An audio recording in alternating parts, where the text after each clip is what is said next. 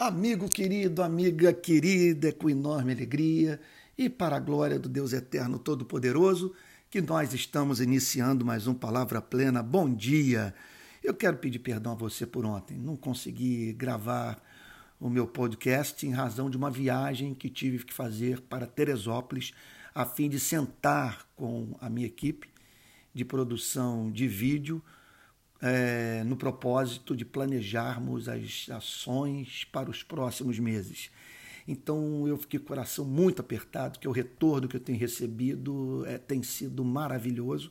Para você ter uma ideia, outro dia uma pessoa me procurou, sendo que na verdade eu não sei se foi por meio de mensagem gravada para o YouTube ou podcast. Mas eu estava pregando numa igreja e observei uma moça na casa dos seus 25 anos chorando muito. Ao termo da pregação, ela me procurou e me contou a seguinte história: que pouco tempo atrás ela havia decidido, alguns dias, decidido dar cabo da vida. E ouvindo uma mensagem minha, cujo, cujo título ela até mencionou, só não me recordo agora, é, e ouvindo, ela decidiu não interromper mais a sua vida e passar a viver para a glória do seu Criador. Às vezes eu penso, meu Deus, se o Senhor me desse mil vidas para viver, eu dedicaria as mil vidas para a pregação do Evangelho. A ideia de que essas mensagens estão consolando vidas preciosas, você não tem ideia de como faz bem. E eu estou numa fase agora da vida, eu creio que isso não tem a ver com a idade. Eu tenho que isso tem a ver com a obra da graça no nosso coração. É certamente associada ao passar do tempo. Eu raciocínio da seguinte forma: meu Deus, eu preciso dos seres humanos para tudo. Sabe, outro dia eu fui a uma dermatologista e lá estava a dermatologista cuidando da minha pele. Algum tempo atrás fui ao dentista e lá estava o meu querido Gregório cuidando dos meus dentes.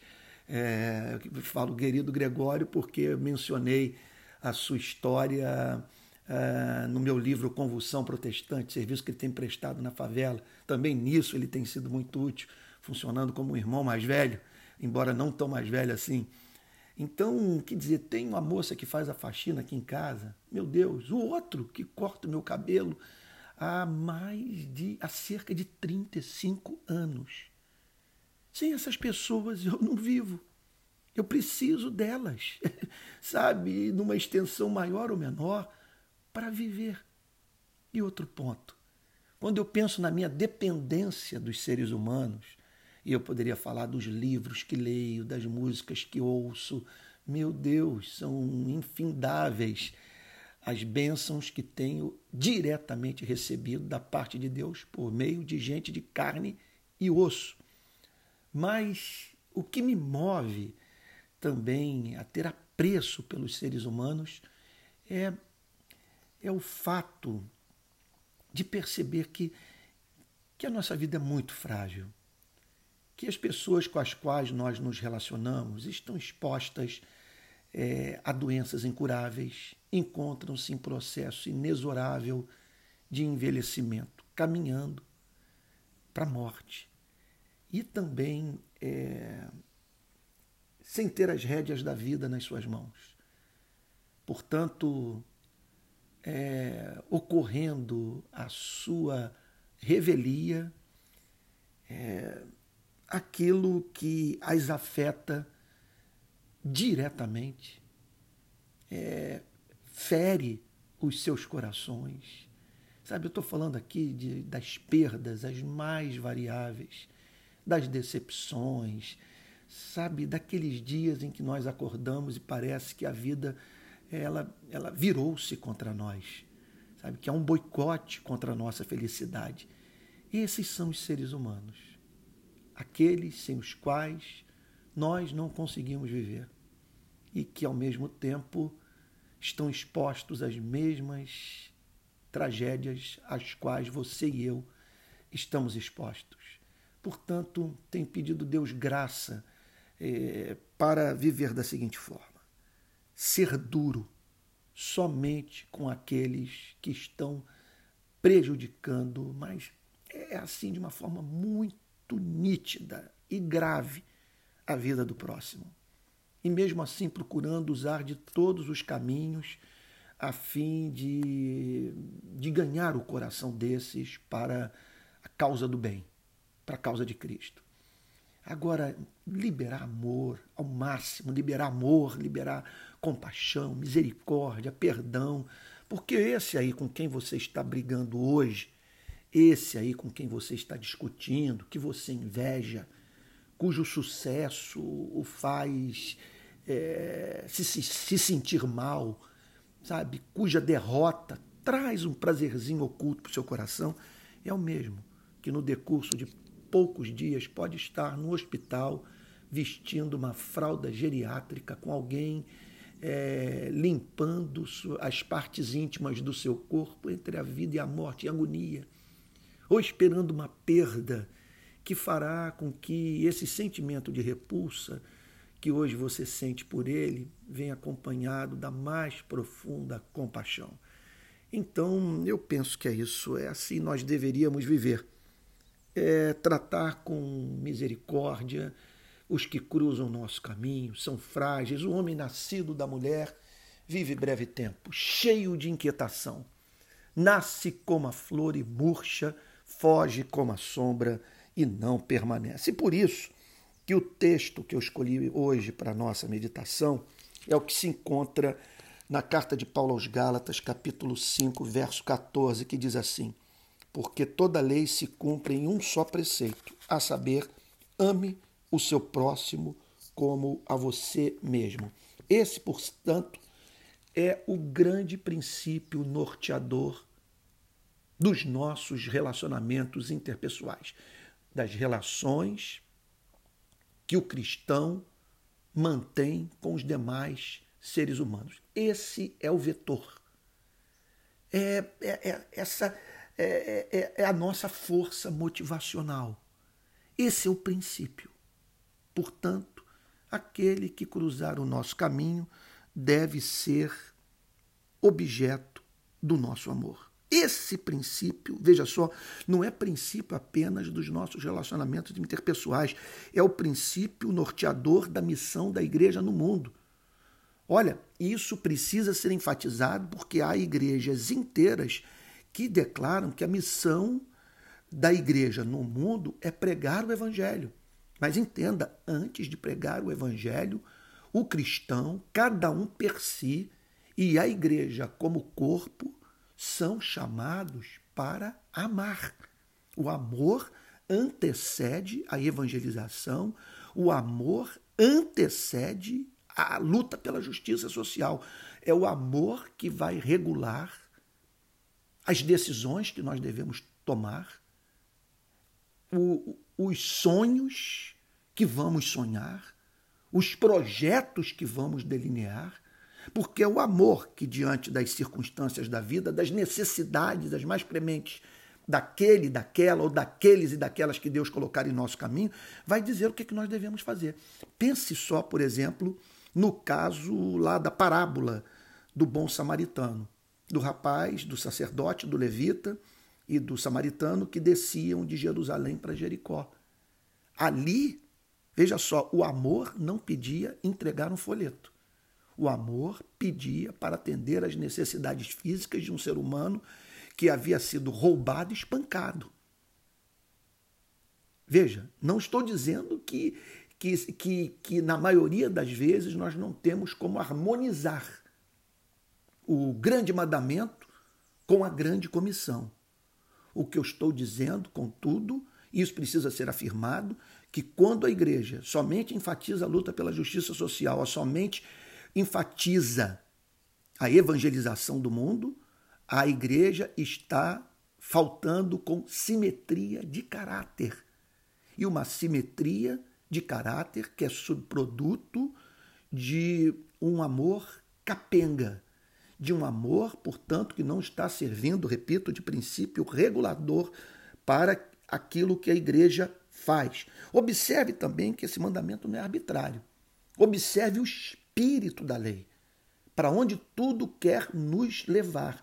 O objetivo da lei não é inviabilizar a sua vida, não é inviabilizar a minha vida. Nós não estamos, eu não me canso de dizer isso. Nós não estamos neste universo perante um Deus neurótico, boicotador de sonhos, meticuloso, caprichoso, incerto, pedindo de você e de mim sandices. Ele pede amor. Ame e faça o que quiseres. Sim, é, é, faz sentido uma declaração como essa, obviamente, desde que regulada pela própria palavra de Deus, porque nós somos tão cegos, somos tão obtusos, somos tão egoístas, que muitas vezes nós construímos um conceito de amor para nós mesmos. Esse amor, portanto, deve ser regulado pela palavra, pela palavra que diz que nós devemos alimentar os famintos. A palavra que diz que nós não devemos é, é, é, é nos esquecer, aqui vou dizer algo que não está literalmente na palavra, mas que que, que não há mínima dúvida que é fruto do espírito da palavra, aquela famosa frase de Exupéry: somos responsáveis por quem cativamos. Então, o amor vai dizer que nós somos responsáveis por aqueles que nós é, estimulamos a, a, a se afeiçoarem por nós, entre tantas outras consequências mais. E o que é, portanto, esse amor? Em primeiro lugar, é alguma coisa que você tem que tomar a relação que mantém consigo mesmo como base. Isso é maravilhoso porque nós não precisamos ir longe. Não precisamos fazer um, um, um curso sobre o amor, uma pós-graduação sobre como amar o próximo. O que nós precisamos é estar atentos para os movimentos da nossa alma. E procurando, assim, com base na forma como nós nos tratamos, desde o momento que acordamos até a hora que voltamos para a cama para dormir, fazer um inventário de como administramos o dia. Mas sob que perspectiva? O que fiz por mim mesmo ao longo desse dia para ser feliz? Pronto, pegue isso, o tratamento que você deu a si mesmo e aplique o próximo. Aí você deve estar pensando, mas há pessoas que maltratam a si mesmas. Olha, quando elas maltratam a si mesmas, elas estão fazendo isso por amor. Na verdade, elas julgam que estão ganhando algo com esse boicote pessoal, esse auto-boicote. Sabe? É claro que essas pessoas vão precisar de tratamento, vão precisar de, de, conhecer o Evangelho e de, usando o linguajar da igreja, de ser discipuladas, de ter um cristão mais maduro ao seu lado, que, que as oriente, sabe? Agora, né, não há, não, não há movimento de alma isso é, isso é da natureza humana, faz parte da imagem e semelhança de Deus que carregamos. E, não, e outra coisa, é um movimento de alma, é um sentimento, é uma motivação que não devem ser combatidos pela pregação. A Bíblia apela para o nosso desejo de ser feliz. O que ele precisa é ser regulado pela verdade. E o que esse desejo de ser feliz precisa é, vir acompanhado do zelo pela glória de Deus e do amor pelo próximo. Então, é alguma coisa também que, se você for honesto, é, é algo que o levará a viabilizar a vida do próximo, porque é isso que você faz por si mesmo. Então, é alguma coisa que o levará a aproximar o próximo do propósito divino para a sua existência. Esse é, é o chamado de Deus. Daí, portanto, a importância de conhecermos a verdade. Porque é, se, se esse sentimento for orientado por uma ideologia não cristã, ele vai dizer que a meta da vida é trabalhar, é ter dinheiro. E olha que isso é um pecado presente tanto no neoliberalismo quanto no marxismo. Ambos exaltam o trabalho, sabe? É impressionante isso. Irmãos siameses, de uma mesma mãe chamada modernidade. E o cristão vai dizer: não, o homem não nasceu para o trabalho. Trabalho é meio, trabalho não é fim. O fim é a glória de Deus. E sendo fim a glória de Deus, o trabalho não deve impedir que o ser humano alcance outras finalidades mais na sua vida que são conducentes, é, que são corolário, sabe, ou colorários é, desse grande propósito que é de viver para a glória do Criador. Outro ponto também que merece destaque, permita-me dizer aqui: o que ama procura não ser pesado para ninguém.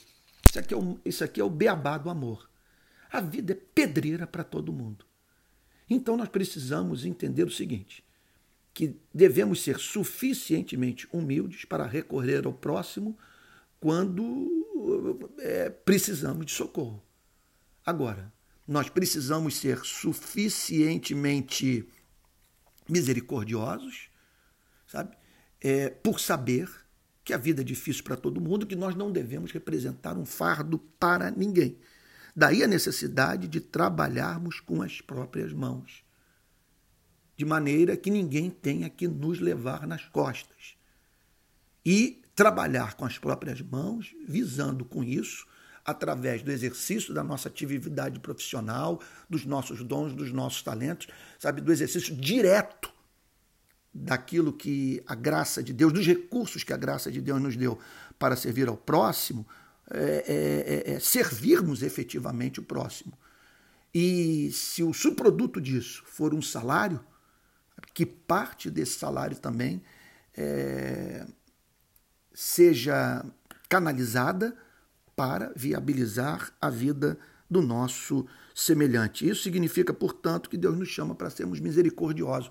Amar é ter compaixão por aqueles que sofrem.